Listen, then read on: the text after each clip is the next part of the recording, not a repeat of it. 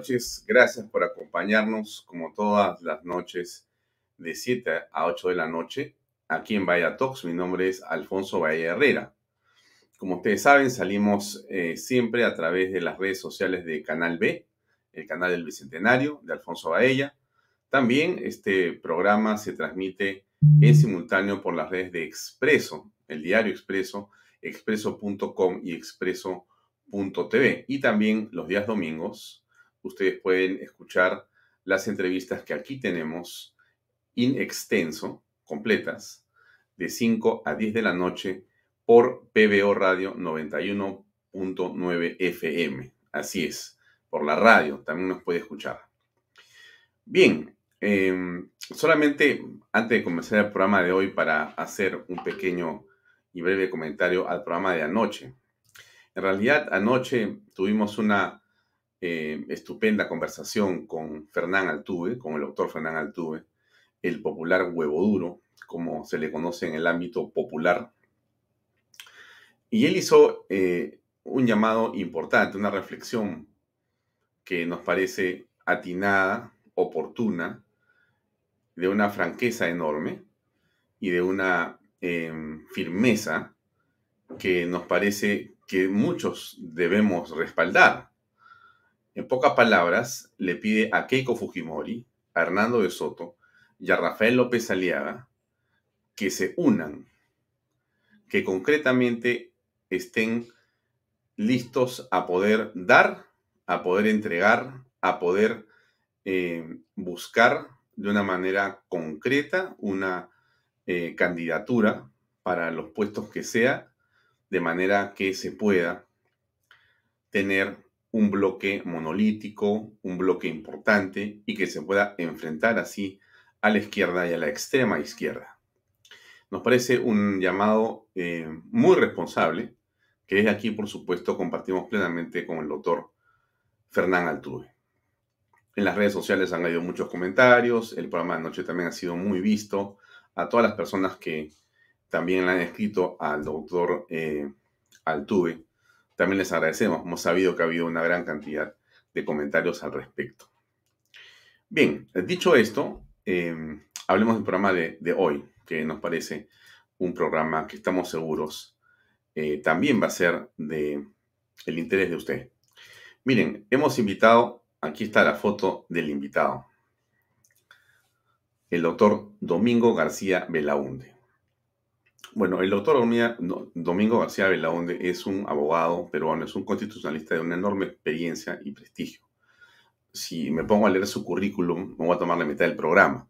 Pero es un hombre muy versado en derecho constitucional, y por eso lo hemos invitado esta noche para conversar sobre temas que tienen que ver con materias de interpretación de la Carta Magna. Esto es muy importante, amigos. Yo les pido esta noche que cojan su lapicero si quieren y vamos a tener una clase de Derecho Constitucional que va a estar vinculada a los temas actuales que están en discusión.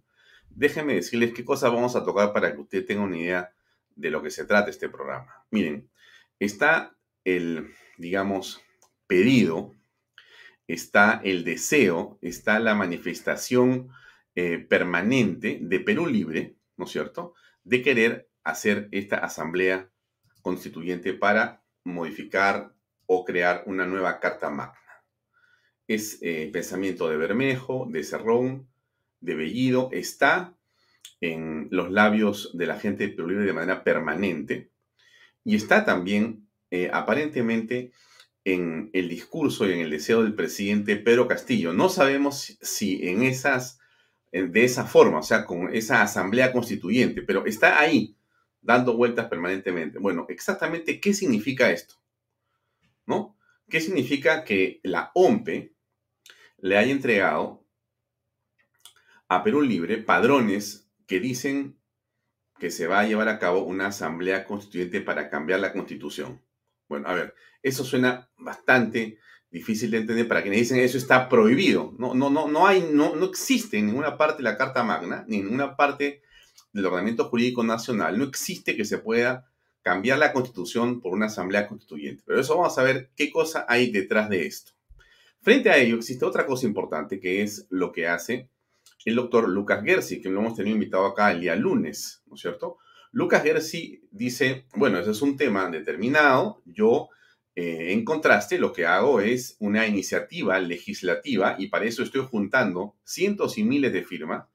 El doctor Gersi dice que tiene más de un millón ya de firmas a nivel nacional, inclusive del extranjero, y que esta recolección va a continuar y que va a permitir tener este número importante para pedir en el Congreso que se blinde la Carta Magna, que aparezca en el artículo, si no me equivoco, 206, vamos a revisar ahora con el doctor eh, Domingo García Belaunde exactamente cuál es el artículo y de qué se trata, pero que, que, que, diga específicamente que una asamblea constituyente no puede ser el medio para modificar la constitución bajo ninguna circunstancia.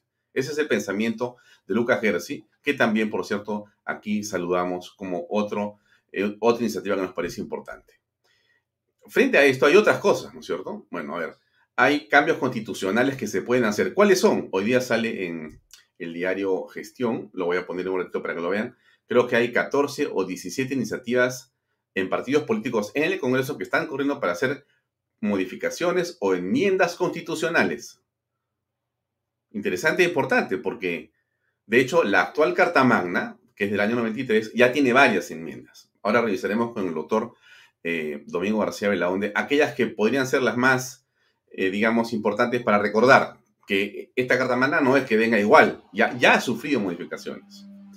Eh, y también vamos a tocar algunos otros temas, ¿no? Porque la cuestión de confianza ahora eh, a través del debate y la modificación de la misma en el Congreso hace unos días, terminó por em, también protegerse de manera que el, que el presidente de la República o el Ejecutivo no puede hacer cuestión de confianza sobre cualquier materia, y menos sobre una materia que le compete específicamente al Congreso de la República, para evitar lo que pasó con el golpe de Estado que se le dio al Congreso de eh, Pedro Laechea. Bien, y para terminar, ya no hablo más, pero les cuento qué más vamos a hablar. En las últimas horas han aparecido cartas de los ex presidentes, ¿no es cierto? Del señor mmm, Martín Vizcarra, del señor Sagasti, del señor Merino, diciendo mi pensión vitalicia. Por favor, Congreso, habilita mi cheque. Yo quiero mi, pensión vitalicia. La, pregunta es, ¿esto es así? Eh, hay también opiniones al respecto. Nos gustaría conocer, por cierto, aquella que viene del pensamiento y la voz de un letrado de la importancia del doctor Domingo García Belaunte. Bien, esos son algunos de los temas. Hay otros temas más. Ya, perfecto. Para eso, usted que está viendo el programa en este momento, lo escribe en su red social. Tenemos tanto a YouTube como a Facebook conectados en este momento y vamos a leerlas y vamos a compartirlas con él. Eso es todo el programa. Esperamos que sea del agrado de ustedes, nosotros lo que buscamos básicamente es ayudarnos a todos a comprender este proceso. No es nada fácil. Pero yo creo que de la mano de personas como Domingo García Belaunde nos abren las luces para poder entender mejor en realidad dónde está la razón, dónde está el argumento cierto y si vaga la, digamos, expresión dónde está la verdad. Aunque siempre esta es difícil, ¿no? Porque a veces decimos o dicen, bueno, para cualquier circunstancia, siempre hay un abogado que te pueda dar la razón. Sin embargo, cuando es de día, no puede ser de noche. Y cuando es de noche, no puede ser de día, aunque te lo diga un constitucionalista express. Entonces hay que tener cuidado con esos temas para tampoco estar creyendo todo lo que uno escucha o lee en las redes sociales o en la televisión. Ya, entonces, dicho esto, eh, vamos a invitar al doctor Domingo García Belaúnde, que está con nosotros por acá me imagino que sí, esperándonos. A ver. ¿Qué tal, Domingo? Gracias por acompañarnos. Buenas noches. Encantado, Alfonso, tus órdenes. Temas muy interesantes y muy de muy palpitante actualidad, por cierto. Ya lo creo. Sí, este Domingo, gracias por acompañarnos, gracias por estar en este programa. Siempre es grato escucharte. Yo comenzaría, Domingo, si me permites, este, por lo último, ¿no? Porque es lo que está en las redes, en los medios. No puede ser que el lagarto quiera cobrar, que Merino, que no me representa, pueda cobrar, que Sagasti, ha venido por el Congreso, este, pueda cobrar de manera vitalicia 15 mil y pico de soles por el resto de sus vidas, si no han sido elegidos por la voluntad popular, sino han, eh, en el caso del señor Sagasti y Merino, han sido presidentes del Congreso que han sido designados o han sido encargados para llevar adelante la presidencia de la República. Pero en todo caso, hay varias opiniones al respecto, eh, Domingo. Eh, ¿Cuál es tu opinión o cómo deberíamos de entender esto de las pensiones vitalicias de los eh, expresidentes de la República? Bueno, ese es un punto interesante que tiene su historia, ¿no? La pensión a los expresidentes es muy reciente relativamente, pero se notó esta carencia de que había muchos presidentes honorables como Rivero o Fernando Belaunde, que eran gente que no tenía dinero, que habían resultado eh, con una vida más austera después que antes, ¿no es cierto? Belaunde en una oportunidad dijo, hacerse en algún momento, ¿no es cierto? Y quedó ese pendiente, pero yo creo de que sí, deberían tener una pensión porque aunque no los haya elegido nadie, ocuparon el cargo. O sea, eh, ¿qué digo yo? Vizcarra mm, fue elegido en la lista con Kuczynski, pero por él no votó nadie. Votaron por Kuczynski, eso es obvio, ¿no? Y llegó a la presidencia por accesión. Mercedes Arauz también llegó, pero ella renunció. Entonces, y después eh, Merino, elegido por el pueblo, es elegido presidente del Congreso y más tarde es este, y más tarde es este presidente de la República por seis días, pero lo fue, juró el cargo, no es un encargado ni tampoco pues es un inquilino precario, ¿no? Son presidentes. Es como Valentín Panovo fue presidente. ¿Cuál es la diferencia entre, por ejemplo, eh, Alan García, Humala o Toledo y Vizcarra? este, Merino y Sagasti. La diferencia es el periodo. Son tan presidentes como ellos, ¿no es cierto? Entonces debe dárseles una pensión. Ahora, habría que regular esa pensión. Una cosa es darle una pensión a una persona que ha estado todo el periodo, ¿no es cierto? Y otra cosa es dárselo a una persona que ha estado pues cinco días o ocho meses. Entonces, habría que regular eso, cosa que no se ha hecho, según tengo entendido, y habría que además ver en qué manera eso se puede cortar. Por ejemplo, si hay una sentencia o hay una reparación civil al Estado, eso se suspende, pues no es igual que a los congresistas, ¿no? Se les acusa, se les retira el sueldo hasta que sale el juicio final y luego se retorna, ¿no?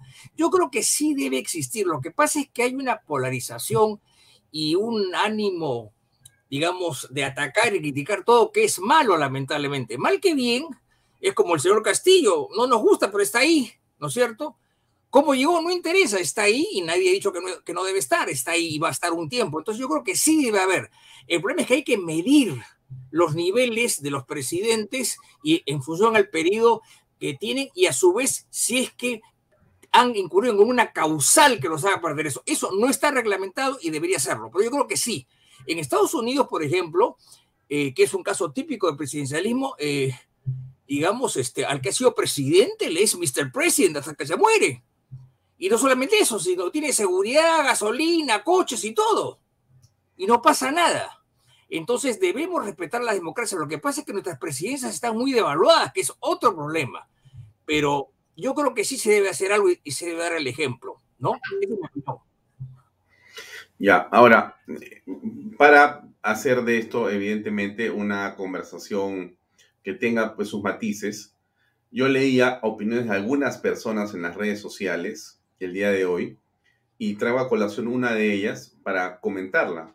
Un argumento que es distinto al que tú señalas, Domingo, y que me parece importante por lo mismo señalarlo aquí.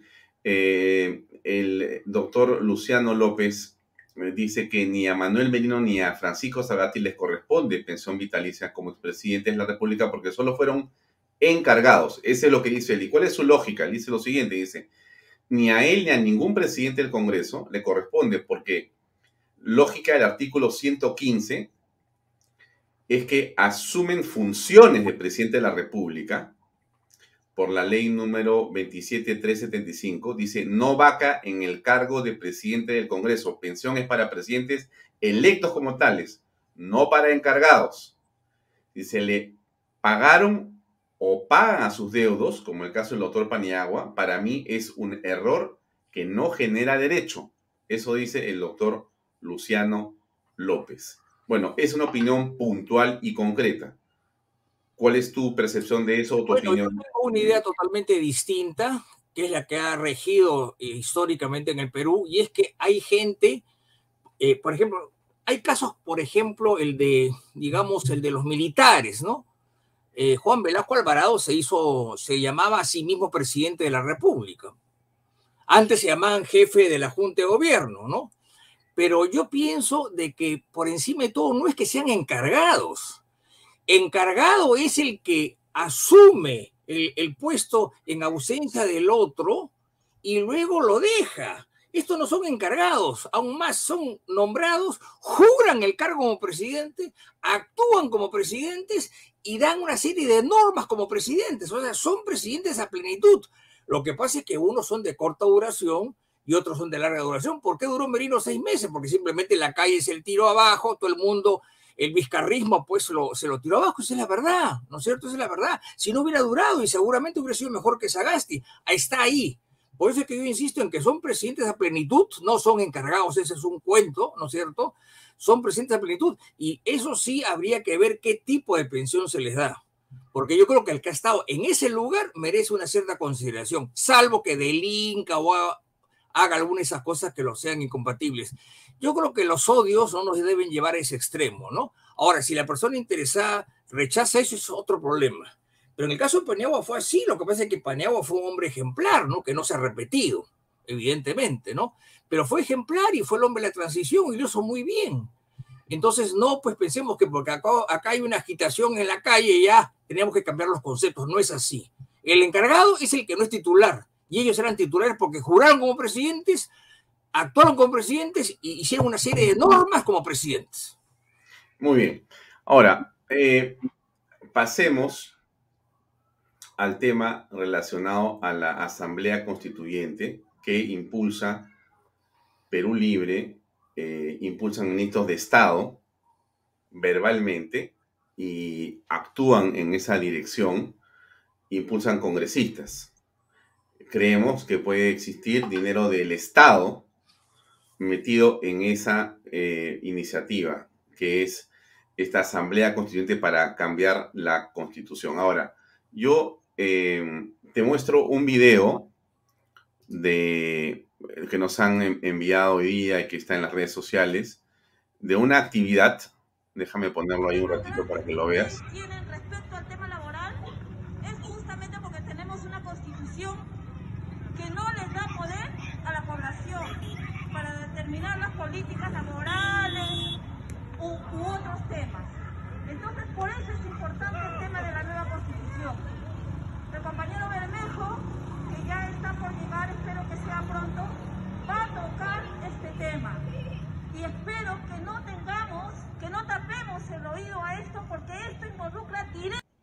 Ya, muy bien. Ahí está eh, personas que están haciendo un activismo en función de esto que es la Asamblea Constituyente. No solamente es eso, que eso ya de por sí tiene, eh, digamos, Em, claramente una manifestación de voluntad para hacer algo, sino hay otra cosa más que tiene que ver con esto que está acá. Ahí está, que es la manera como se está. ¿Podría verlo su planillo, por favor?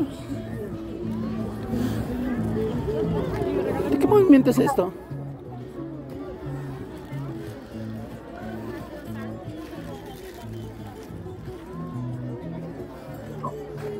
Gente que está vinculada a este... están dando donación a la gente, que es un delito, señorita. Regalan cosas. No se puede a la gente comprar Dan así. cartas a cambio de firmas por la Asamblea Constituyente. ¿Saben lo que están cometiendo ustedes? Donar, dar donaciones. No estamos dando, ahorita le vamos a dar la información indicada, ¿sí? Esto lo vamos a colgar en redes, vamos a preparar un nacional de elecciones. Señor. Haga lo que quiera, amigo. Sí. Me da igual. Sí, señor, también lo puedo firmar. Bien, ahí existen varias cosas. Muy bien, ¿cuál es tu percepción de este, digamos, esfuerzo que está haciendo este grupo de personas, de políticos? Bueno, habría que aclarar ciertas cosas, ¿no? En primer lugar, una constitución no es eterna, eso es clarísimo. Pero tampoco pues se cambia como quien se cambia una camisa, pues, ¿no? es lo que quiere la gente de Perú Libre, que en esta materia son ignorantes, no hay que decirlo claramente, no saben nada porque el argumento que he escuchado de que gracias a la nueva constitución el pueblo participaría, esos son cuentos. En ninguna constitución el pueblo dicta las políticas laborales, las dicta el gobierno en consulta con los gremios y los sindicatos, eso jamás. las constituciones de los países comunistas y las que lo fueron, que ahora son repúblicas democráticas, las antiguas, las nuevas democracias del Este, las antiguas democracias populares del Este, nunca tuvieron eso. Y aún más, la constitución en Cuba, eh, digamos, en la Unión Soviética, en Yugoslavia, en todos esos países las hacía el partido. ¿Cuál es el problema? Ahí no había pueblo, era el partido el que decidía qué constitución se hacía y se acabó. Yo he estado en las elecciones de Cuba más de una vez, yo he viajado a Cuba muchas veces y, se hacen en un escritorio y con, 10 eh, amiguitos, así de simple. eso es un cuento, un cuento que es para engañar a los incautos, ese por un lado. Por otro, el Jurado Nacional de Elecciones o la OMP, ¿cómo vende esos, esos paquetes o esos kits? ¿Cómo los da? ¿En virtud de qué? ¿En virtud de qué? ¿O son cómplices? La OMP es cómplice, indudablemente, porque inclusive se ha negado a entregar los padrones en todos los tonos, ¿no es cierto? O se ha avalado las irregularidades, no diría fraude porque no me consta, las irregularidades que han habido, eso es evidente. Y, y finalmente la pregunta es, ¿A quién interesa la Asamblea Constituyente? Hagamos cifras. No hablemos de la segunda vuelta, que es una especie de cargamontón entre dos frentes. ¿Qué pasó en la primera vuelta? El único que pedía una constituyente era Perú Libre, 19%. O sea, la quinta parte de la población electoral. O sea, no representan a nadie en este punto de vista. Entonces, ¿a qué tanto agitarse? Finalmente, un referéndum no está permitido por la Constitución. No se puede hacer. Punto. Toda reforma pasa por la Constitución, así de simple, por el canal del 206, del artículo 206, que dice cómo se reforma una Constitución. No hay otra manera de hacerlo, el resto son cuentos. Nos están engañando, que es lo más grave, nos están engañando, ¿no? Bueno, no a mí, ¿no? Al resto me refiero, ¿no?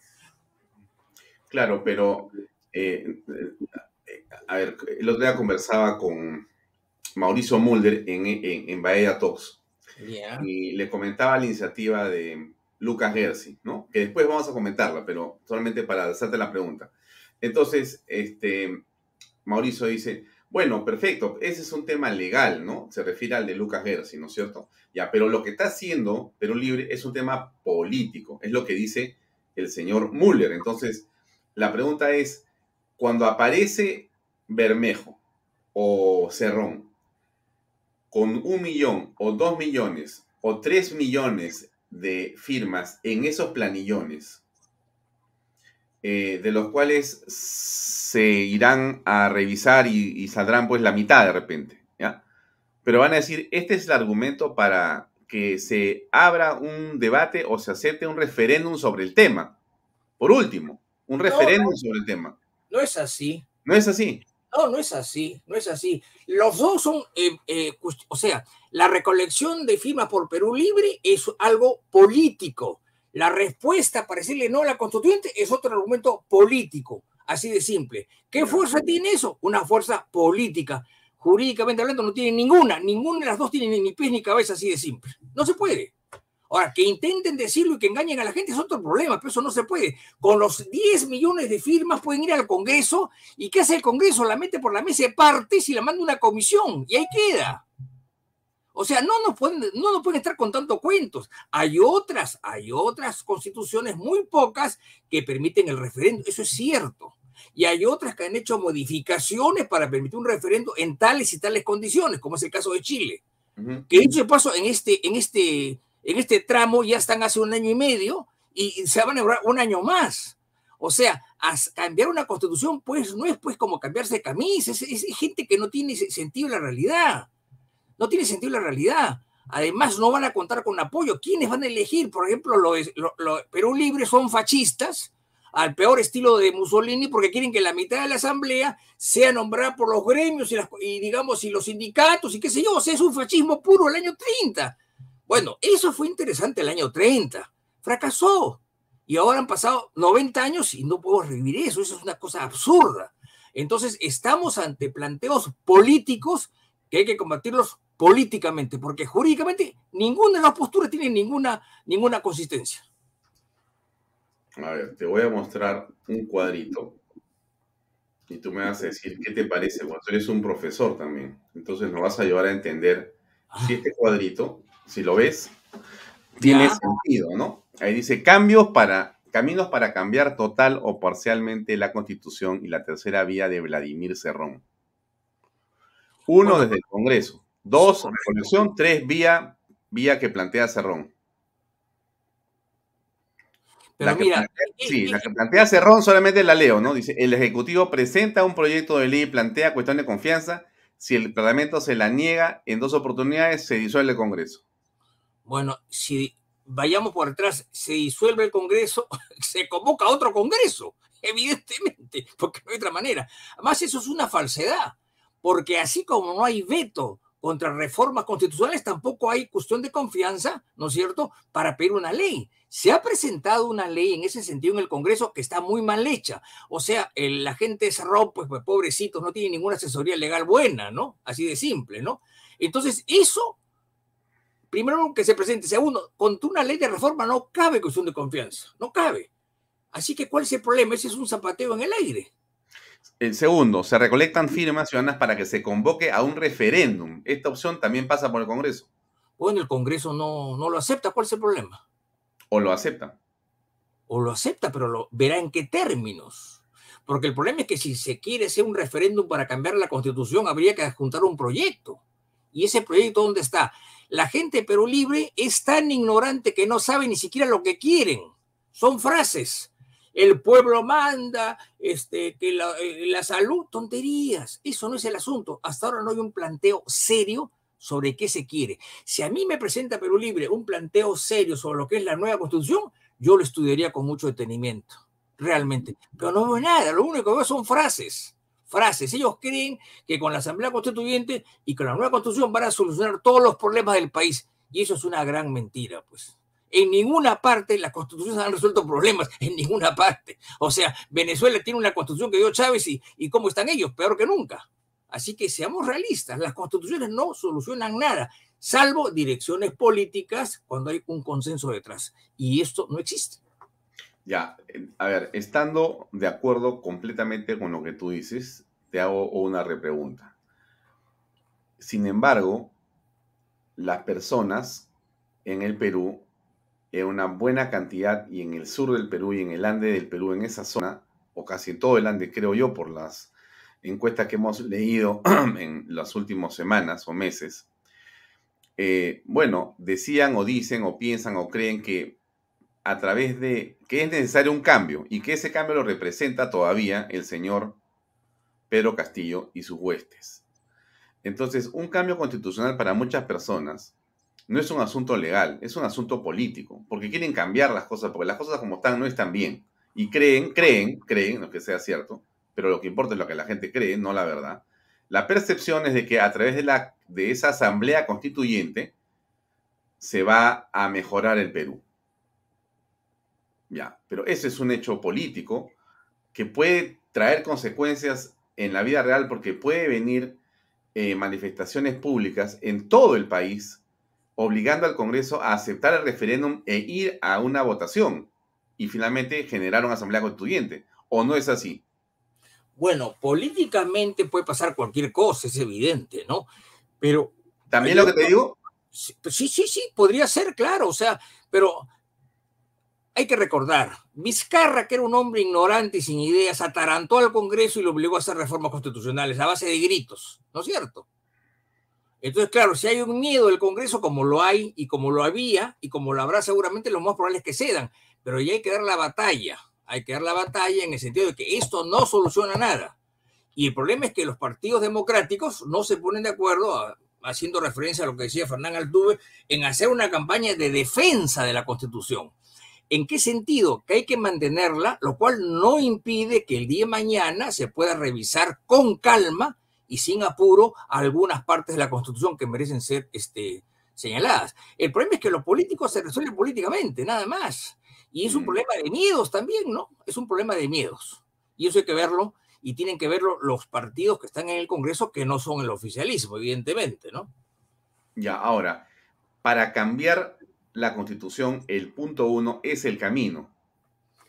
O sea, Claro, sí. Dice ahí, Pleno aprueba una reforma constitucional en dos legislaturas ordinarias y consecutivas con 87 votos, correcto. mayoría calificada de dos tercios. Pleno aprueba después una reforma constitucional con 66 votos y luego se convoca referéndum para la que la ciudadanía lo ratifique. Ahí está. Necesita Este 66 punto votos uno, abajo y 87 Así arriba. es, así es. El punto uno es el único válido.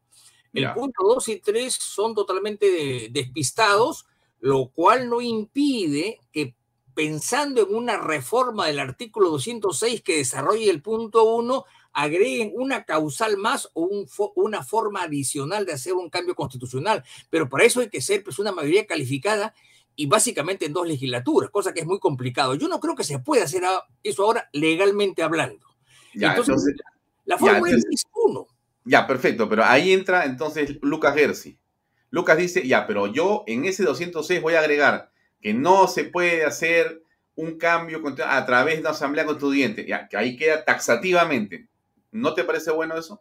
Pésimo. Eso es lo que se llama en la teoría constitucional las cláusulas pétreas. Y las cláusulas pétreas las han borrido, las han barrido en todas las constituciones con los golpes de Estado y con las sazonadas militares. Esa, la- las llamadas cláusulas pétreas no funcionan, por ejemplo. ¿Qué es lo que postuló un grupo de ciudadanos cuyo nombre no voy a decir, invocando el artículo 307 de la Constitución del 79, que dice que por ningún motivo esta Constitución, o sea, del 79, dejará de estar en vigencia. Y si deja de estar en vigencia, los que vienen atrás están obligados a reponerla. Y no pasó nada. Hicieron una demanda ante el Tribunal Constitucional y la perdieron. Entonces, las llamadas cláusulas pétreas son bonitas en el nombre. Mm. Ese es, es, es- es bonito. Lo, lo que hay en toda reforma es impedimentos para que sea fácil el asunto, pero eso de prohibir una reforma parece un absurdo. No funciona. Al final, un vendaval se las lleva de cualquier lado, izquierdo o derecha. Eso, esa fórmula no funciona, es una utopía. No, no, no. De muy buenas intenciones, eh, seguramente, pero no funciona. Pues ya la historia lo demuestra. ¿No? Bueno, pero a ver, que tú tengas en este momento un activismo político de personas en todo el Perú y fuera del Perú, firmando planillones con Luca Gersi en actividad para decir que no quieren un cambio constitucional, ¿no te parece un activo político? No, sí, yo no niego que políticamente sea interesante. Ya lo creo que sí. Y es bueno hacerlo, ya que si no lo hace él, ¿quién lo hace? Ese es el problema. sí, sí, claro. Los partidos políticos están sentados y almorzando rico en, la cafetería del Congreso y seguramente gratis, ¿no? O, con muy, o, o subvencionados y no hacen nada. Claro que sí, pero bajo esta premisa, esto es un movimiento político que está combatiendo otra iniciativa política, con la diferencia que esta recolección contra la Asamblea es mucho más sólida, más consistente y más seria que la dice Perú Libre. ¿Por qué? Porque los Perú Libres no saben ni lo que quieren. O sea, el señor Cerrón y señor Bermejo hablan tonterías en la televisión en materia constitucional. El señor Cerrón de repente es un gran médico, pero en materia constitucional habla tonterías. Y el señor Bermejo igualito, habla tonterías y encima da clases en escuelas políticas. Yo no sé cómo la gente es tan incauta en este país, honestamente. Yo no perdía el tiempo ni en escucharlo. Bueno, pero que han ganado la presidencia de la República. Por una serie de factores que habría que analizar, la pandemia, el desorden, la corrupción. Claro, pero bajo ese esquema, domingo también pueden cambiar la constitución, así, así no una asamblea constituyente. ¿Cómo? creo.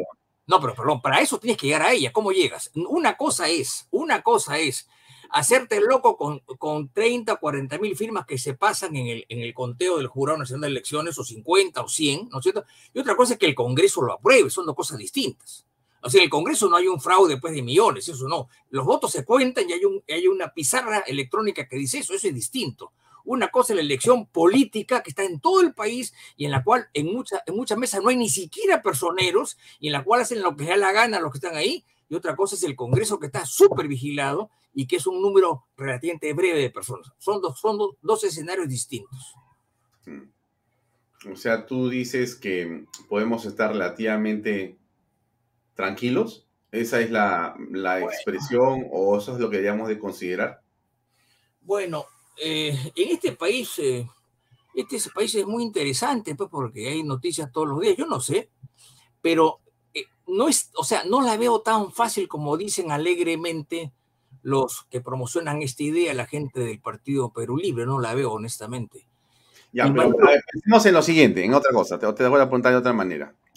Si se produjera una asamblea constituyente y se sentaran eh, las comunidades campesinas, los pueblos originarios, las ONGs que quiere el gobierno, un grupo de gente elegida, y se dice, bueno, ya, pues vamos a hacer una, una carta magna, a pesar de Domingo García Belón, lo hemos amarrado a Domingo García Belón, lo hemos apresado, no puede hablar. Entonces, hemos, hemos logrado hacer con los constitucionalistas express lo que, lo que se quiere y ya eh, estamos sentados no sé dónde haciendo la nueva Carta Magna. ¿Qué va a ocurrir, este, Domingo García Belaunde?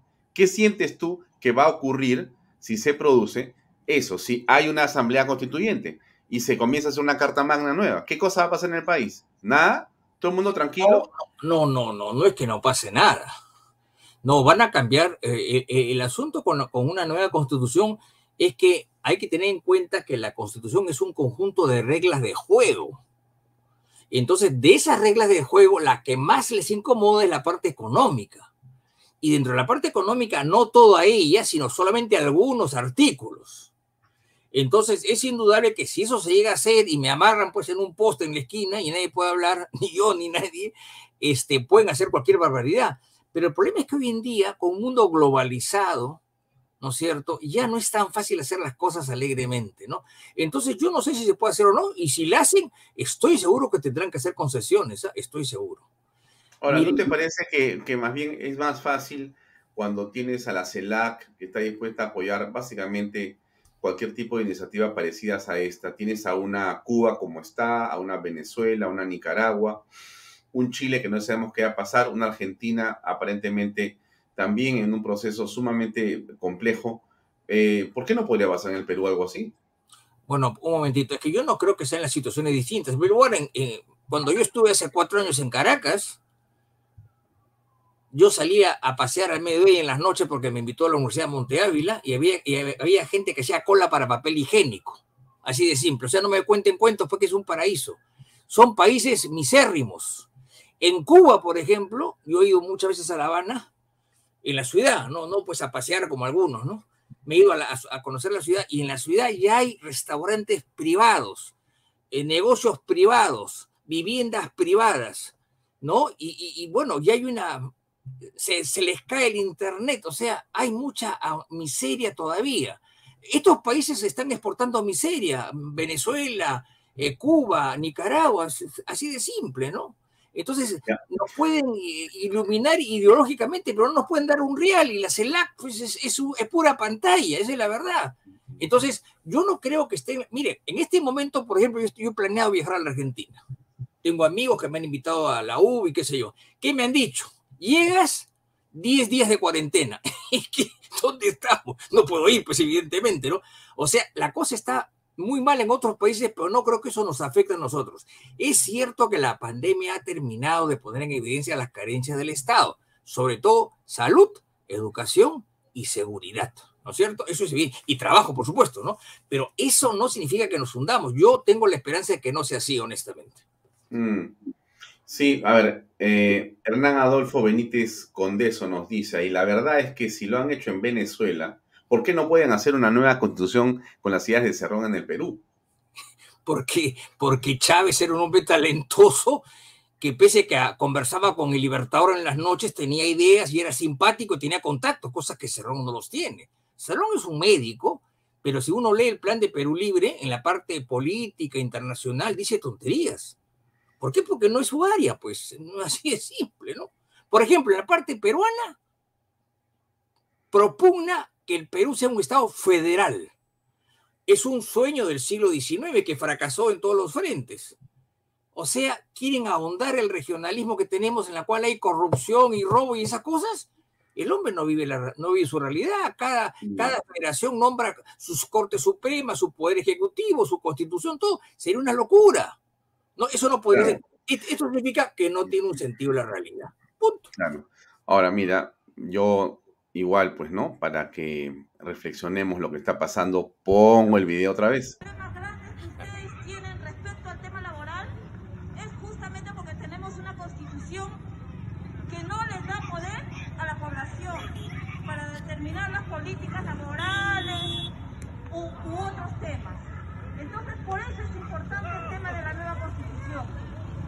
compañero Bermejo, que ya está por llegar, espero que sea pronto, se dice cualquier cosa. Ahí hay 50 o 100 personas sentadas. Les están diciendo, ustedes no tienen, el, el pollo ha subido por culpa de la Carta Magna. No encuentran medicinas por la Carta Magna. El gas está por la Carta Magna. Entonces, si ustedes cambian la constitución o la asamblea, va a bajar el pollo, va a bajar el peso del gas. Y yo no sé si habrá gente que cree eso. Bueno, y hay otra cosa más en el aspecto laboral que es interesante. El Perú es parte de la OIT y la OIT tiene un montón de normas hace 50 o 60 años de protección que se aplican al Perú. Eso es evidente, ¿no es cierto? O sea, tampoco se trata de que, además hay un Consejo del Trabajo, no sé cuál sea su nombre actual, en la cual el Estado, igual en la OIT, en la OIT hay tres partes, el Estado, los particulares y los trabajadores, así de simple, ¿no? Entonces, eso es armado porque... Por ejemplo, ¿por qué no suben el sueldo mínimo vital? Porque claro, muchas empresas las pueden pagar, pero hay otras que no y se hunden. Entonces, la economía es complicada, la economía no escucha razones ni gritos, ¿no? Entonces, la cosa no es tan fácil. Lo que están diciendo es una gran mentira, de que la política laboral se va a arreglar porque hay una nueva constitución. Eso es absolutamente falso. No es cierto, lo cual no significa que no haya influencia en la población para tomar decisiones laborales importantes. Claro que sí, hay muchas leyes laborales que se han dado y se seguirán dando. ¿Por qué? Porque el, congresista, el representante del pueblo, es consciente que se debe a un electorado, evidentemente. Para eso, es, para eso somos democracia representativa. La democracia directa solamente existe en Suiza, en la cual incluso en los cantones el pueblo suizo vota por mantener un impuesto porque le conviene. Acá no sería eso posible jamás. Ya, a ver, escuchemos este video que es interesante. ¿ah? El gobierno no crea empleo Normalmente un gobierno como los que hemos tenido en el Ecuador los últimos 14 años destruyen valor, destruyen empleo. ¿Qué es lo que ha pasado en Ecuador? Los números demuestran eso. El que crea empleo es el empresario, el emprendedor. Los mejores ministros de bienestar social son los empresarios, porque crean empleo y es la mejor manera de luchar contra la pobreza. Ya, muy interesante, ¿no? Lo que dice el presidente ecuatoriano. Es importante, pero no nos olvidemos también que el Estado tiene una parte en el manejo económico. Por ejemplo, eh, ¿qué te digo yo? En el Perú, de, de acuerdo a las cifras, eh, el 85% son este, centros de salud públicos y el 15% son privados. Mi pregunta es por qué el Estado no ha armado a ese sector público de salud. En España, en Alemania, la salud es gratis y la gente está feliz. Acá no, acá la gente se muere en la puerta de los hospitales. Esa es la labor del Estado. Me explico, o sea, el Estado también tiene una labor, pero no para reemplazar a la, actividad privada, sino para completarla, ¿no? Ya, ahora, avancemos en, en, la, en los temas. Entonces, mira, efectivamente, ah, la tesis que yo te digo es la que triunfa, ¿ya? Entonces, escondieron a Domingo García Belaunde, lo dejaron en Argentina, lo tenían ahí retenido ocho meses. Entonces se produce la asamblea constituyente, eh, Bermejo está feliz, Cerrón está más feliz todavía y todo se viene aparentemente abajo. Entonces el Congreso, eh, donde hay gente muy valiente, eh, tiene dudas. ¿Por qué? Porque dice, si nosotros lo vacamos al presidente de la República, nos preguntamos también si podemos vacar inmediatamente a la vicepresidenta de la República, dado que existe una situación inmanejable. Ya, imaginemos que los vacan, pero dicen no, porque si los vacamos nos vamos todos. Entonces, eh, hay una situación que se produce ahí determinada, ¿no? La pregunta es en concreto, si por una razón X, Y o Z, que no sabemos si puede ocurrir, sea la que yo te digo o sea otra, porque de repente aparece algo en las próximas horas o días, que es furibundo contra el presidente y contra la señora Boluarte y contra Cerrón y compañía. Algo que es tremendo. Bueno, si ocurriera algo tremendo en los medios y efectivamente los 87 votos que son esquivos hoy día, porque no existen, sino de repente hay 50 o 55, pero no hay 80, y hubiera los 87 votos. La pregunta es, ¿se va el Congreso domingo o el Congreso simplemente vaca uno, vaca el otro, asume Mari Carmen Alba o no sé quién y se convoca elecciones para presidente y se queda el Congreso hasta el 26. A ver, ¿esa figura cómo funciona? Bueno, lo que hay que tener presente es que el Congreso no es vacado. El Congreso es disuelto, que es distinto. E incluso el congresista no puede renunciar a su cargo porque el cargo es irrenunciable. Ese artículo 115 está en la parte del poder, eh, del poder ejecutivo. Entonces, si nosotros vacamos al presidente de la República, ¿no? eh, sube eh, en reemplazo a la vicepresidenta. Ahora no hay un segundo vicepresidente, con lo cual si se vaca a continuación, no de inmediato, sino a continuación a la vicepresidenta, entonces asume el cargo este, la presidenta del Congreso y convoca elecciones. No son elecciones generales, porque al Congreso no lo ha vacado nadie. Son elecciones presidenciales en las cuales habrá que postular partidos que presenten una lista completa con presidente, eh, candidato a presidente y candidato a vicepresidente. El Congreso sí igual, el Congreso nadie lo ha vacado. Mm, pero, ¿y, cuándo se habría un plazo para la convocatoria de elecciones? ¿O eso se determina libremente por el Congreso? Son cuatro meses normalmente, sí. Eso es corto tiempo, ¿no? Es corto tiempo. Además, en el interín está pues este, la presidenta del Congreso, ¿no? Encargada encargada eh, ella, em, ahí sí yo diría que es encargada porque está mientras y además se va rápido, ¿no? Pero en fin, hay siempre un presidente, hay alguien en el Poder Ejecutivo, ¿no? Ella sería una presidenta del Congreso encargada de la presidencia, a diferencia de Merino, que era presidente del Congreso y juró como presidente de la República. Son dos cosas distintas. Pero los que se van son el Ejecutivo, el Congreso se queda, así de simple. Y eso está en el título del Poder Ejecutivo de la vacancia y de las ausencias del presidente, ya sea por renuncia, por muerto, por enfermedad, ¿no es cierto? Mientras que el Congreso está atrás, es otro título. Entonces no hay que confundir más cosas. la, elección general es para ejecutivo, o sea, presidente y vicepresidente, nadie más. ¿Estás seguro, Domingo? Archi seguro. Ve los debates y te das cuenta. A ver, pero, pero pregúntame esto.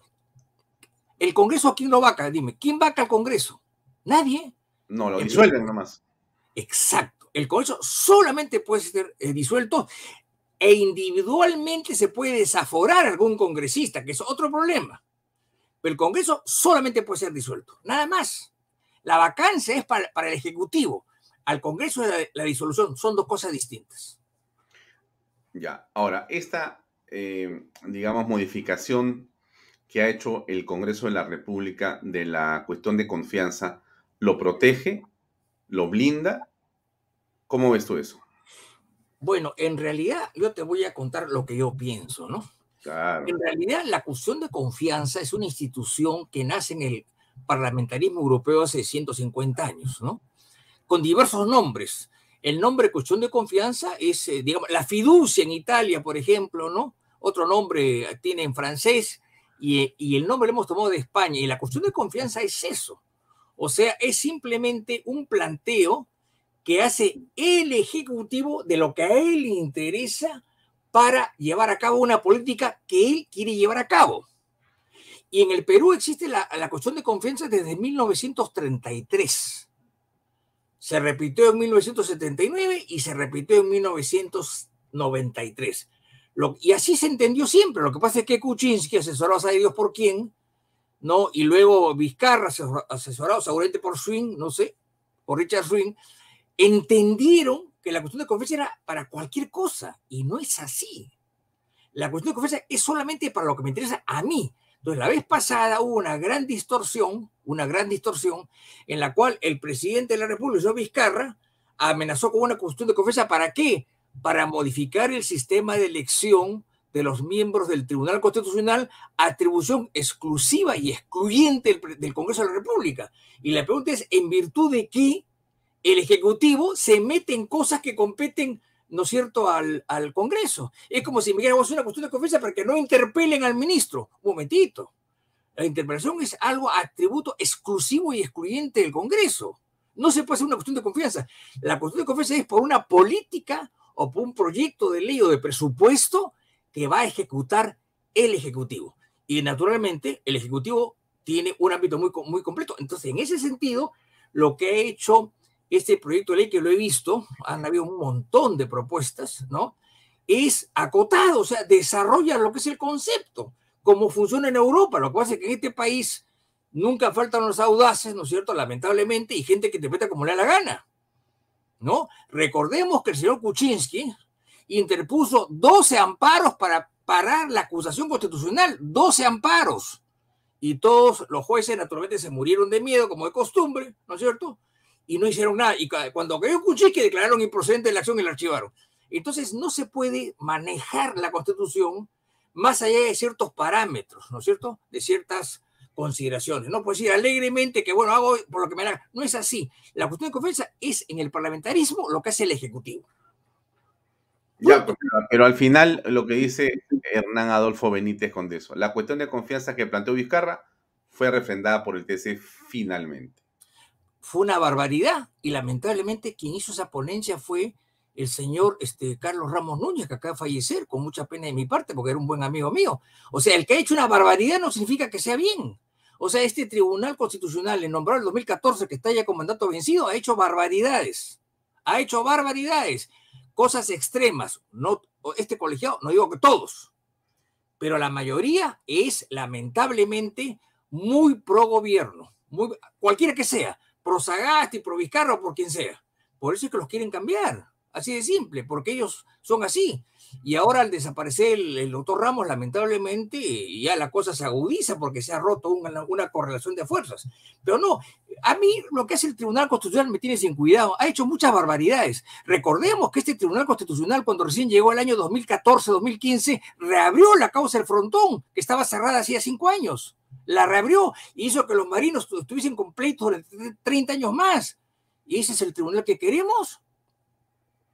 No es así, pues. O sea, lo que haga el tribunal es interesante verlo como, como anécdota, como un abogado en ejercicio que lo usa, pero que para que siente doctrina no, no me representa absolutamente nada. Domingo, a ver, vamos a hacer casi un al toque ¿eh? para las preguntas que vienen que son importantes. Tú tienes, Inspectore, tú tienes en tu análisis algunos cambios constitucionales que si tú pudieras eh, promover desde el Congreso, ¿los harías ahora mismo? ¿Hay algo que te parece esencial comenzar a hacerlo? Yo diría que dos cosas básicas, ¿no? Que lo he pensado siempre.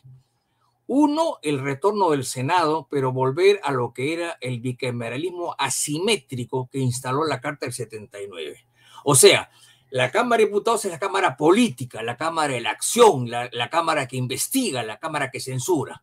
Y el Senado es una especie de, senado de notables, de ancianos, los consejos de ancianos que había en la antigüedad, por ejemplo, en la Ilíada, es muy interesante para los que les guste la literatura, los consejos de ancianos eran muy importantes para ser consultados, ¿no? Veían pues los augurs y qué sé yo, ¿no?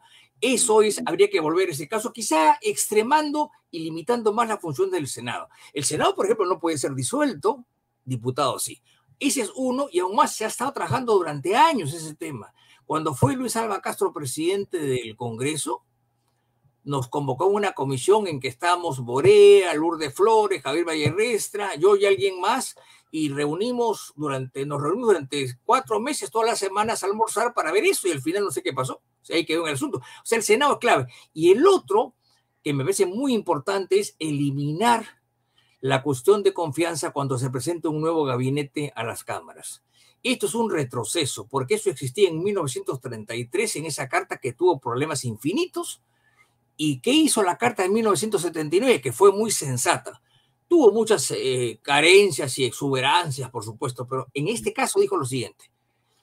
El gabinete recién nombrado va a las cámaras a exponer su política de gobierno.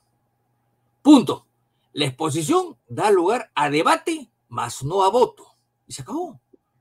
¿Cómo yo voy a dar un voto de confianza a, gente que está hace 30 días recién? Claro, en este caso los conocíamos porque eran prontuariados casi todos, pero ni aún así, ni aún así.